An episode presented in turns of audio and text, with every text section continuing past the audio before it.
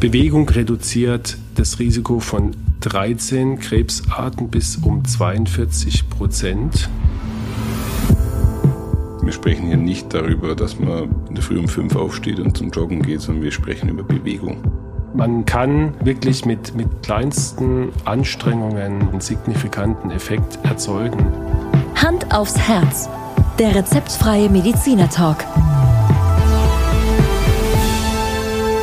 Hallo und herzlich willkommen bei Hand aufs Herz, Geschichten rund ums Herz mit professioneller Begleitung von Dr. Markus Knapp. Mein Name ist Thomas Krug und ich freue mich auf die heutige Folge. Hallo Thomas. Markus, ähm, die letzte Folge hat mit einer Take-Home-Message geendet. Leider Gottes gibt es bei dir die Take-Home-Messages nicht in jeder Folge. Also ich kann mir vorstellen, dass der ein oder andere das wirklich ab und zu vermisst. Ja, wir ähm, können das gerne immer wieder einführen. Es dient auch nicht jede Folge dazu, so Take-Home-Messages, äh, Messages, schau, allein wegen dem Wort wahrscheinlich, das so schwierig ist auszusprechen. Äh, aber du weißt, was ich meine. Ja. Nicht jede Folge dient dazu. Aber ich glaube, heute machen wir wieder eine Folge. Es geht weiterhin um den Themenkomplex Ich bin herzkrank, na und? Genau. Salopp formuliert, extra von uns so formuliert, dass wir sagen, wir können, also ich, wir heißt wir Patienten. Wir haben zwar eine Herzerkrankung, aber das heißt nicht, dass wir untätig äh, rumsitzen müssen und uns unserem Schicksal ergeben müssen, sondern dass wir aktiv mit Lebensstiländerung was tun. Und heute sprechen wir über eine Lebensstiländerung, die, glaube ich, für uns beide jetzt mal grundsätzlich kein Problem ist. Ich weiß, dass wir beide sehr viel Sport machen und ich glaube, wir haben auch kein Bewegungsdefizit, aber das Thema Bewegung ist durchaus ein Schwerpunktthema in deinem täglichen Job. Genau, und wir sollten von Anfang an ähm, zwei Sachen auseinanderhalten. Wir, wir reden jetzt eben nicht von Sport, weil, ja. weil Sport bei, bei vielen sofort eine negative Assoziation im, im Sinne von Leistung abruft mhm. oder im Sinne von anstrengend, ungutes Gefühl mag ich nicht. Äh, sondern ja, wir nennen es wirklich, genau, wir nennen es wirklich Bewegung und wir trennen auch ganz klar die, den Bewegungsmangel von der Adipositas, also vom Übergewicht. Mhm. Weil es durchaus normalgewichtige Menschen gibt, die einen massiven Bewegungsmangel haben. Ja. Und wir wissen mittlerweile, dass Bewegungsmangel als solcher ohne Übergewicht auch ein äh, deutlicher Risikofaktor ist. Okay. Also zum Beispiel mehr, noch schädlicher, wie das Thema der letzten Folge, das Rauchen. Kann man ist jetzt etwas, glauben. das habe ich, hab ich in der Form noch nie gehört und ich glaube, das wird vielen unserer Zuhörerinnen und Zuhörer auch so gehen, weil eigentlich verknüpft man jemanden, der hager und dünn ist, obwohl er sich nicht bewegt, ähm, nicht unbedingt damit, dass er ein erhöhtes Risiko hat.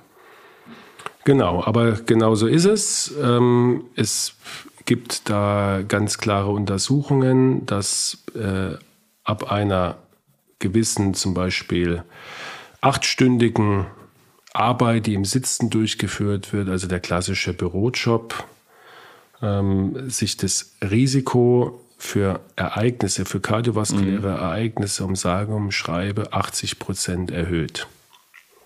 Ja, also das ist eine Zahl, die, die wirklich erschreckt. Und ich kenne wirklich normalgewichtige Menschen, ja. die morgens mit dem Auto zur Arbeit fahren, mit dem Aufzug in ihr Bürogebäude, mhm. hochfahren, sich dort an den Schreibtisch setzen, ähm, acht okay. Stunden arbeiten und dann geht es auf umgekehrten Weg wieder nach Hause und dann aufs Sofa.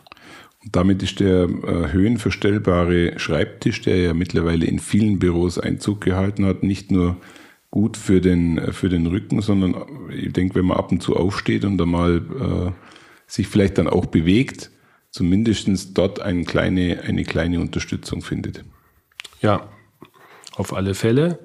Und deswegen gibt es ja auch schon sehr viele Apps oder Warnhinweise von mhm. diversen Uhren, die also sagen, jetzt sitzt du schon eine halbe Stunde da, steh mal auf, äh, ja. mach mal irgendwas. Ja. Und ja. Äh, nur wird natürlich so, eine, so ein Warnhinweis äh, mit, mit einem Wisch äh, weg. weg. weggewischt und, und ignoriert oder beseitigt. Ein, mit einem Wisch ist alles weg. Da gab es mal einen Werbeslogan dazu. Genau. Ja, aber das war, glaube ich, eher was für Sanitärreiniger oder sowas. Entschuldigung.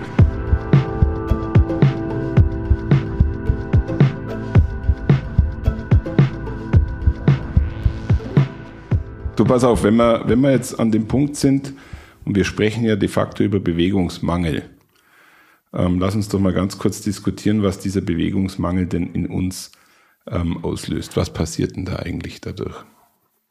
Also rein körperlich ist das so, dass wir dadurch natürlich eine, eine Herz-Kreislauf-Schwäche und auch eine Atemschwäche bekommen, weil wir ja einfach nicht trainiert sind. Mhm. Das ist also ein reiner Trainingsmangel, Bewegungsmangel ist gleich Trainingsmangel. Und wir haben ja zum Beispiel unsere Atemmuskulatur, das ist ein Muskel wie dein Bizeps oder dein Oberschenkelmuskel, nur dass er halt an der, am, am Brustkorb sitzt und dafür verantwortlich ist, dass sich die, dass sich der Brustkorb hebt, mhm. dass also die Rippen auseinandergezogen werden, um, um Luft zu holen. Und das, diese Muskulatur, die, die muss trainiert werden, damit sie gut funktioniert. Und wenn sie nicht gebraucht wird, dann mhm. ist sie natürlich in dem Moment, wo wir sie brauchen, insuffizient und ermüdet schnell und haben dann ähm, unter anderem nur, nur allein deswegen das Gefühl einer Atemnot. Dann haben wir einen ganz normalen Muskulaturabbau. Das merkt man im jüngeren Alter natürlich nicht. Ja. Da wird der Muskel zwar nicht aufgebaut, aber nicht unbedingt abgebaut, aber äh, spätestens ab dem ja, 35., 40. Lebensjahr verlieren wir ja pro Jahr, hm, ich meine, um die, Entschuldigung, im Jahrzehnt um die, um die 5 Prozent. Ja. ja. Nagel mich nicht auf die Statistik fest, aber auf alle Fälle verlieren wir signifikant an Muskelmasse, rein genetisch. Ja. Und wenn wir dagegen nichts unternehmen, indem wir den Muskel trainieren, dann geht es natürlich rasant. Und ich glaube, glaub, gerade das Thema Muskulatur äh, ist ja auch der Grund, warum wir, wenn wir nichts tun im Alter, immer mehr an Gewicht zulegen, weil Muskulatur ist natürlich auch verantwortlich dafür, dass wir einen gewissen Grundumsatz Richtig. haben. Ja, und wenn die Muskulatur immer mehr sich abbaut und wir unseren Lebensstil beibehalten, dann äh, stecken wir mehr Leistung in uns rein, wie rausgeht. Und Richtig. deshalb werden wir dann immer schwerer. Und wir bekommen mehr Schmerzen am Körper, weil der Muskel ja nicht nur die Bewegung ja. ermöglicht, sondern auch de, den ganzen Halteapparat stabilisiert und, und äh, stützt. Und wenn wir äh, schwache Muskeln haben, dann verschiebt sich natürlich unsere Wirbelsäule. Mhm. Wir kriegen Kyphosen, also Rundungen, wir kriegen mhm. Lordosen, das sind so Ausstülpungen, wir kriegen Skoliosen, das ist dann, wenn die Wirbelsäule sich zur Seite hin bewegt. Und das wird von den Muskeln irgendwann nicht mehr ausgeglichen. Der Muskel verspannt und dann tut er weh. Kennt mhm. jeder. Ja? Und wer seine Muskeln regelmäßig trainiert, vor allem jetzt in dem Fall die Rückenmuskulatur, die Nackenmuskulatur, der kann solchen Schmerzen natürlich ausweichen. Ich kann mir das auch beim Knie sehr gut vorstellen, wenn dort äh, muskulär nämlich so viel geboten ist, dann werden natürlich die Bänder und so weiter maximal beansprucht. Und ich glaube, das Knie ist wirklich auch so ein, so ein Klassiker, der dann äh, echt immer mehr Probleme macht. Ja. Richtig, ist unser beanspruchstes Gelenk und deswegen ganz wichtig, dass es durch die Muskulatur im, im richtigen Winkel gehalten wird, damit es keine Arthrose gibt oder Meniskusschäden. Ja, dann haben wir natürlich noch einen ganz anderen Punkt bei Bewegungsmangel.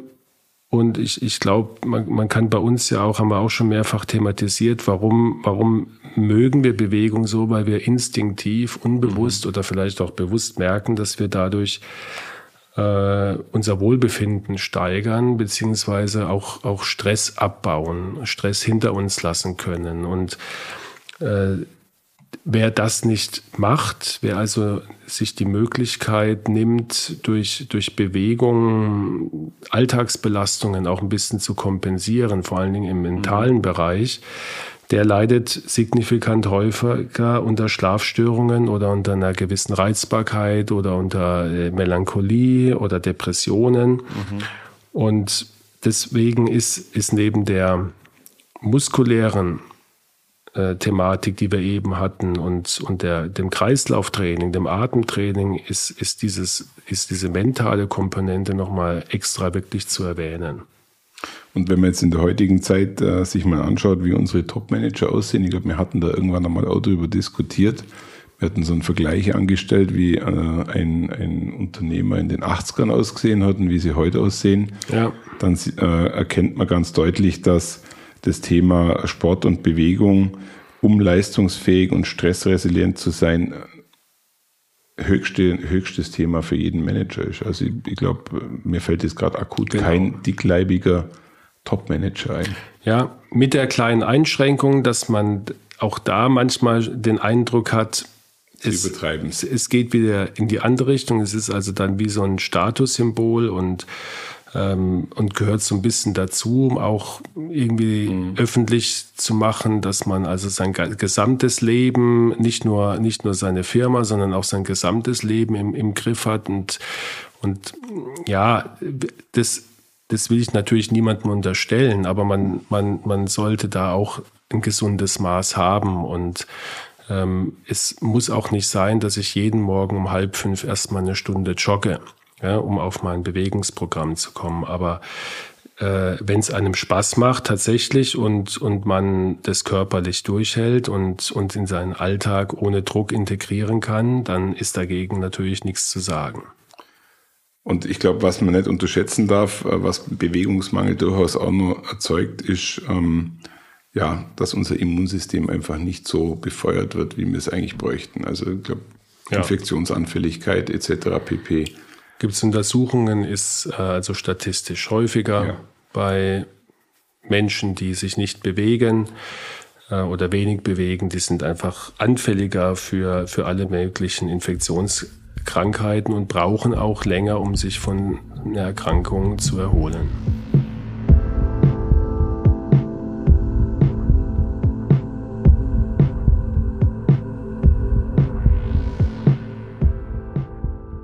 Lass uns mal das Pendel gerade in die andere Richtung durchschwingen äh, und einfach mal die Diskussion weiterführen, was denn ähm, Bewegung ja kardiovaskulär dann überhaupt bringt, was da passiert. Ja, eigentlich die umgekehrten Effekte natürlich, dass man, dass man einfach den, die Muskulatur trainiert, auch den Herzmuskel, wir, wir verbessern ganz einfach die Kontraktionseigenschaften vom Herzmuskel. Ähm, das muss man nicht unbedingt im Ultraschall sehen. Wenn man Leistungssportler ist, sieht man diese Veränderungen dann mhm. auch im Ultraschall in Form eines sogenannten Sportlerherzens, hat man ja auch schon mal äh, thematisiert. Das sehen wir sehr selten, mhm. aber bei Profisportlern, bei Profi-Leichtathleten sieht man also eine Vergrößerung vom Herzen und einfach eine, eine verbesserte Pumpkraft in Ruhe. Ähm, aber dieses vergrößerte Herz entwickelt sich auch wieder zurück, wenn richtig. ich keinen Sport mache. Genau, das geht dann Sport über mache. Jahre, baut mhm. sich das auf und geht über Jahre auch wieder zurück. Wir, wir brauchen das jetzt nicht, wir, wir müssen also kein Sportlerherz uns antrainieren, um eine, ich sage jetzt mal, längere Lebensspanne zu haben. Ja. Wir hatten auch schon mal thematisiert, dass zu viel Sport, zu viel Bewegung dann manchmal sogar das Gegenteil erzeugt, dass die Sterblichkeit dann wieder leicht ansteigt.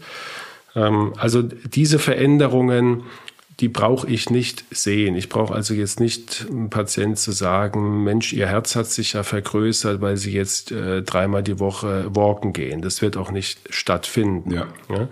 Aber er merkt natürlich, dass durch das Training sich seine Herz- und seine Atemmuskulatur durch das Training kräftigt und ihm das, die Bewegung dann leichter fällt. Ja. Und, und das ist, ist ja Sinn der Sache.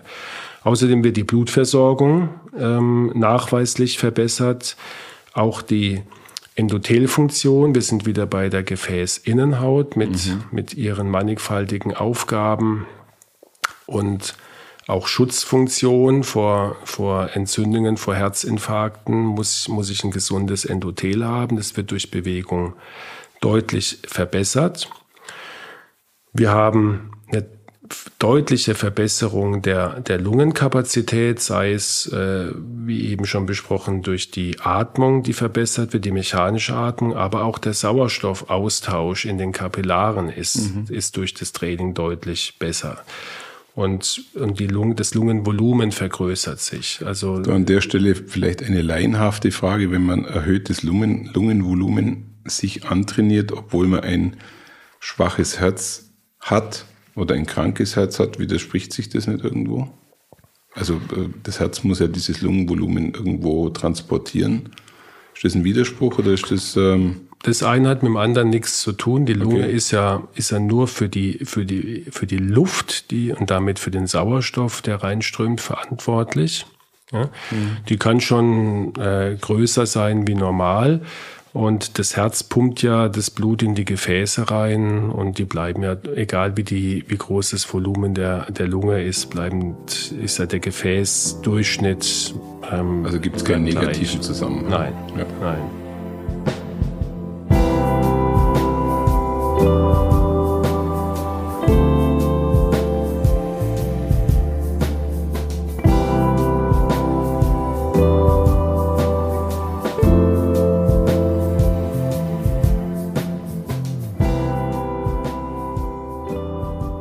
Ja, jetzt ähm, haben wir eigentlich darüber lang gesprochen, was, was Bewegungsmangel mhm. auslöst mhm. und was, was im, wenn wir uns bewegen, an positiven Effekten zu sehen ist. Vielleicht nochmal ein paar Statistiken, die das untermauern. Die eine haben wir schon gesagt mit dem 80-prozentigen erhöhten Risiko, wenn jemand lange sitzt mhm. bei einem ähm, im Beruf.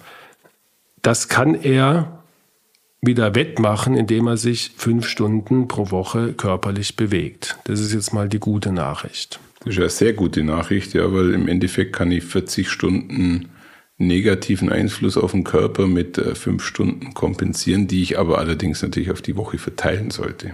Richtig.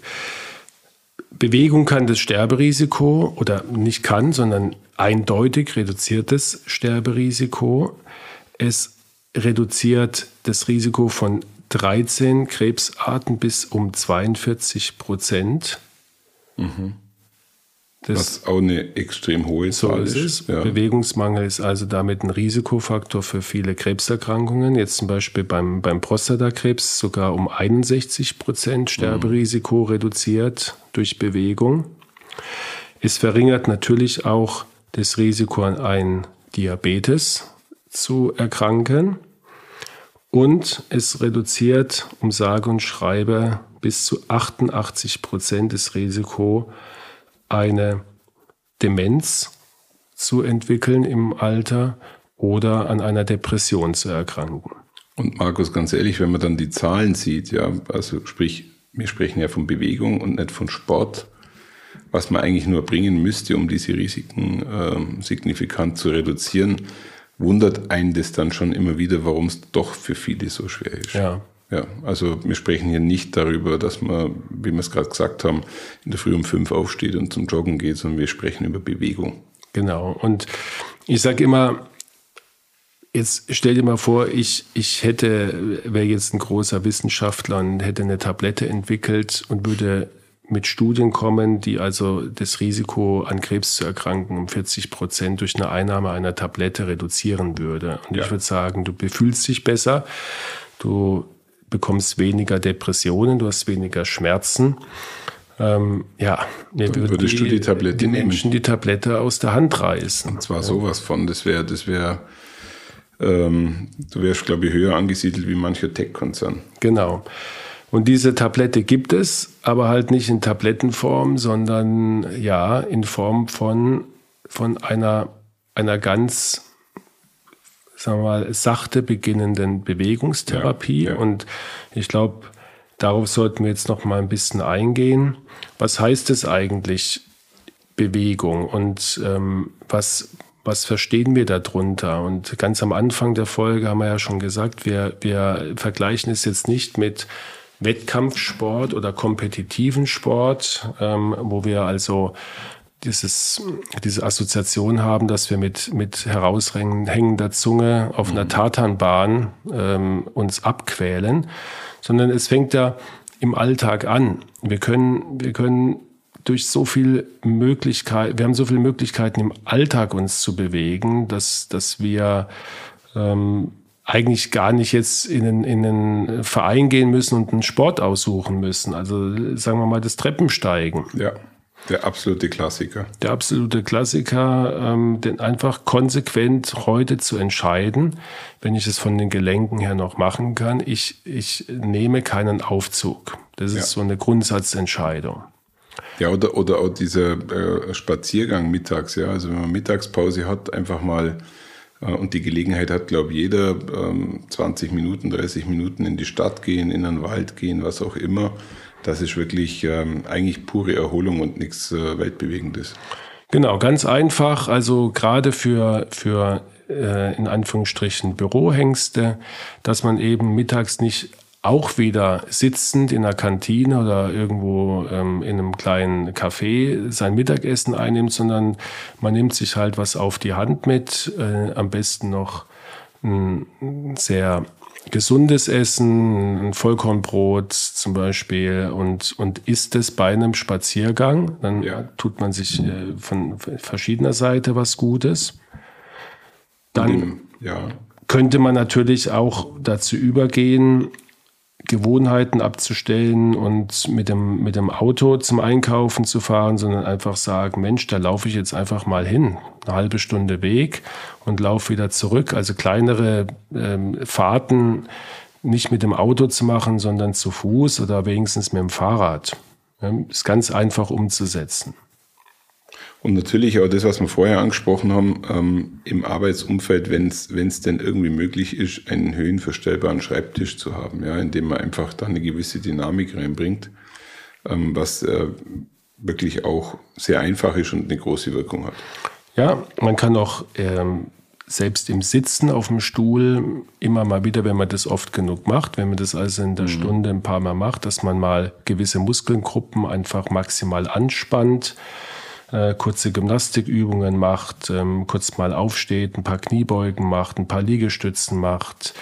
Ähm, also man, man kann wirklich mit, mit kleinen, hier kann man wirklich sagen, Kleinvieh macht auch Mist, mit, mit, mit kleinsten Anstrengungen oder Bewegungen im Alltag äh, wirklich einen signifikanten Effekt erzeugen. Es ist also keine Ausrede, wenn man, wenn man abends sagt, naja, ich habe jetzt von acht bis 18 Uhr arbeiten müssen ja. und konnte mich nicht bewegen, dann muss man die Bewegung halt in die Arbeit integrieren.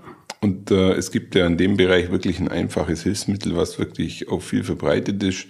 Ähm, diese, diese äh, zum Beispiel Apple Watch oder sonstigen mhm. Uhren, die ja das ganze Thema hervorragend anträgern, indem sie ähm, Bewegung, Schritte, äh, Steh, Aufstehen etc. pp. aufzeichnen und eigentlich einem dann am Abend wenn jemand ein Aufzeichnungsfanatiker ist, zeigen, ob es alles gut war oder nicht gut war. Die Möglichkeiten sind endlos Jawohl. heutzutage.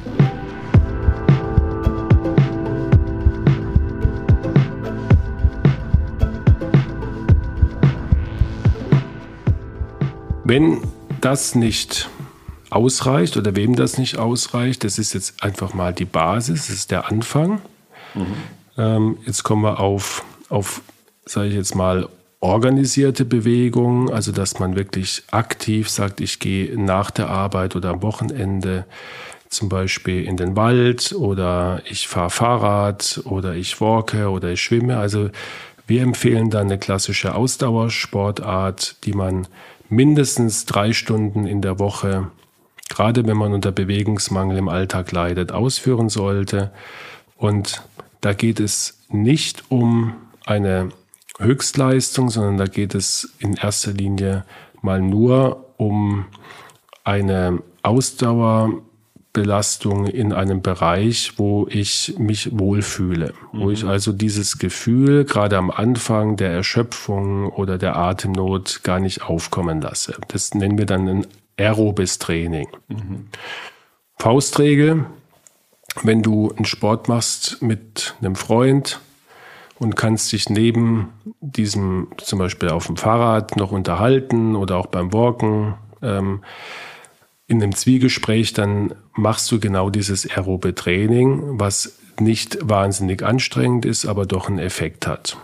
Du solltest allerdings nicht so langsam dich bewegen, dass du noch ein Lied singen kannst. Dann bist du eindeutig zu langsam unterwegs.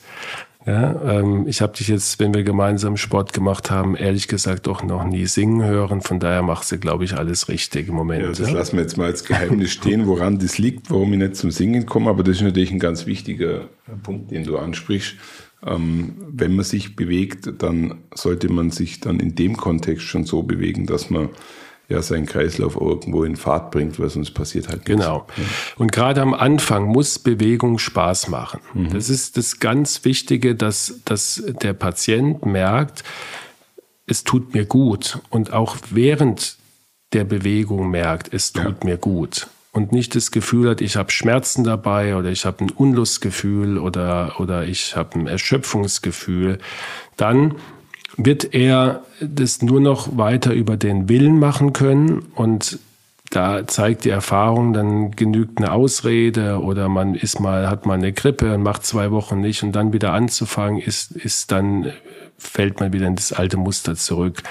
Wenn du aber mal gelernt hast, dass dir Bewegung ein gutes Gefühl macht, auch nachhaltig ein gutes Gefühl, dann sehnt sich dein Körper wie es wahrscheinlich bei uns so ist, wenn wir uns ein paar Tage nicht bewegen können, dann, dann genau. sagt unser Körper, Mensch, ich brauche jetzt einfach mal wieder einen Waldspaziergang oder, ein, oder eine, eine Fahrradtour. Ähm, da müssen wir uns gar nicht jetzt groß organisatorisch drum bemühen, sondern es kommt aus, aus dem Inneren heraus, sozusagen.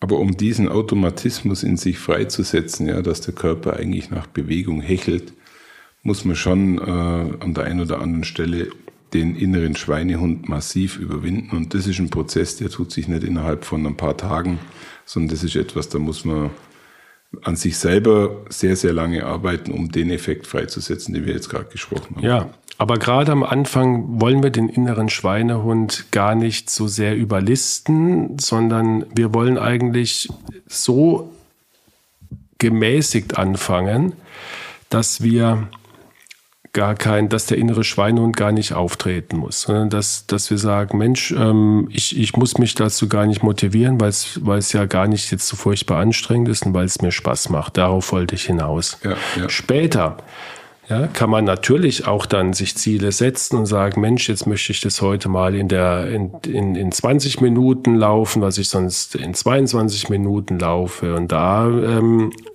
gebe ich dir vollkommen recht. Da kann der ein oder andere dann sich immer wieder motivieren und dann äh, findet er aber daran Gefallen. Dann ist, ist, ist das natürlich auch wieder eine, eine gute Entwicklung. Was auch ganz häufig ist, dass Patienten Angst haben, sich zu bewegen, weil sie gerade, wenn sie untrainiert sind, sehr früh in eine Atemnot kommen. Mhm oder auch aus medizinischen Gründen, Stichwort Herzschwäche, haben wir schon oft thematisiert, natürlich ab einem gewissen Zeitpunkt in eine Art von Atemnot kommen. Ja.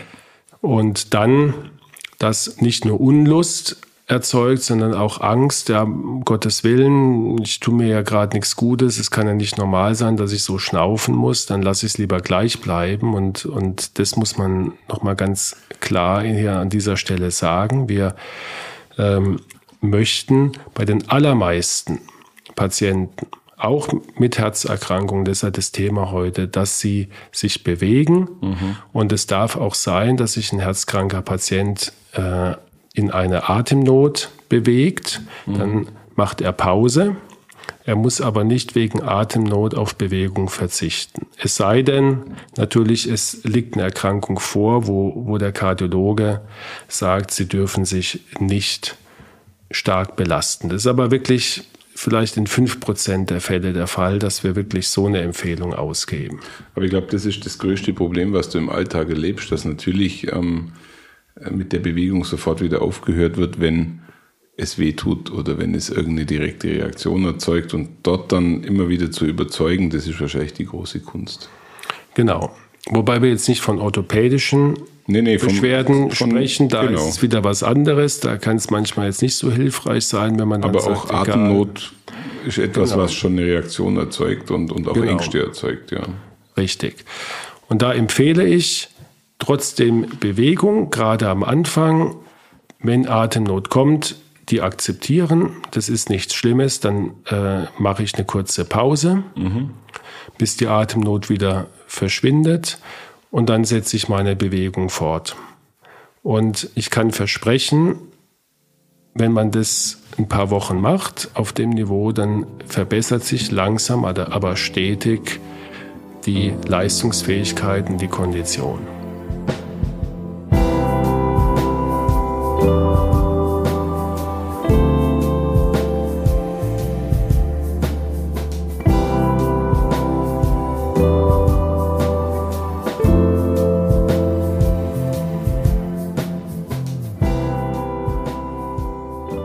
Eine Abschlussfrage erlaubt? Klar. Wie hoch ist deine Erfolgsquote? Ich habe es nie gemessen, ähm, aber es ist auch hier ähnlich wie in unserer ersten Folge zu diesem Themenkomplex sehr schwierig, Patienten nicht nur vom Rauchen wegzubringen, sondern auch in die Bewegung zu bringen. Und auch hier ist es wieder wichtig, den Patient durch ein persönliches Gespräch, durch Motivation, gerade wie wir es jetzt hier gemacht haben. Ich sage nichts anderes im Patientengespräch, wie über was wir jetzt eben gerade gesprochen haben, äh, davon zu überzeugen, was er mit Bewegung für sich erreichen kann und ihm die Angst zu nehmen und auch so diese, die, ja, diese, diesen Vorbehalt, gell, Ja. den viele, viele können gar nichts dafür, sind so erzogen worden, haben es auch nicht beigebracht bekommen, ähm, haben es von ihren Eltern und Großeltern abgeguckt. Ähm, aber da Überzeugungsarbeit zu leisten und zu sagen, fangt an. Das ist sehr mühsam und die Erfolgsquote ist nicht besonders hoch. Ich habe es nicht gemessen. Aber ich habe schon den Eindruck, dass sich in den letzten Jahren auch durch Medien und auch durch immer wieder Betonen dieses Aspektes so langsam was getan hat. Und dann haben wir natürlich auch das große Glück gehabt, dass es mit dem E-Bike Ja. eine Möglichkeit jetzt gibt, wo man genau eine Bewegung machen kann, wenn man sich noch aufs Rad traut. Das ist halt ein Problem bei vielen älteren Menschen, dass sie sagen können, ich bewege mich und wenn es mir zu viel wird, dann kann ich mich durch einen Motor unterstützen lassen. Das ist natürlich eine großartige Erfindung. Also aus kardiologischer Sicht ist das E-Bike ein Segen. Ja. Ja, kann man ganz klar Ja, sagen. und ja. ist noch lange noch nicht lange noch nicht ausgereizt ähm, Ja. mit mit mit diesem E-Bike wirklich Patienten, die nie mehr die Chance gehabt hätten, in eine Bewegung zu gehen oder auf ein, auf ein Rad zu steigen, dass man, dass man da nochmal sagen kann, und es wird ja auch sehr häufig genutzt, man sieht ja auch, wie häufig jetzt E-Bikes verkauft werden, da wirklich ähm, ins, in dieses Horn zu blasen zu sagen, gebt Gas im wahrsten Sinne des Wortes und nutzt diese, diese herrliche Erfindung. Markus, wir haben jetzt äh, die zweite Säule besprochen in der zweiten Folge. Ähm, ich glaube, wir haben fünf Säulen. Ich würde jetzt äh, an der Stelle wieder einen Cut machen. Und ähm, du hast ja jetzt gerade vorher betont, dass du eigentlich mit deinen Patienten und Patientinnen nichts anderes machst, wie jetzt gerade in dem Gespräch, was wir geführt haben. Ich fühle mich jetzt unbandig motiviert, äh, sofort rauszugehen und Fahrrad zu fahren. Also somit kann ich zumindest ich dir das Feedback geben, dass du, dass du durchaus eine Wirkung freisetzt. Aber dich musste ich halt nicht überzeugen. Schade. Aber es hätte ja doch sein können. Es hätte sein können. Okay, herzlichen Dank, Markus, für diese Einblicke und vor allem aus die, denke ich, sehr persönlichen Empfehlungen.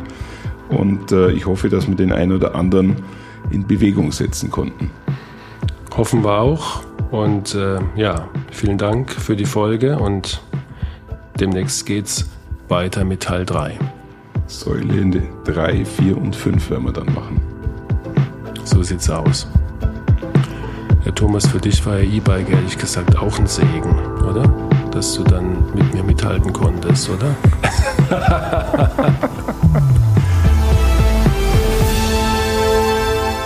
Schauen Sie mal bei uns vorbei unter www.handaufsherz-podcast.de und bleiben Sie immer über uns auf dem Laufenden auf unserem Instagram-Account.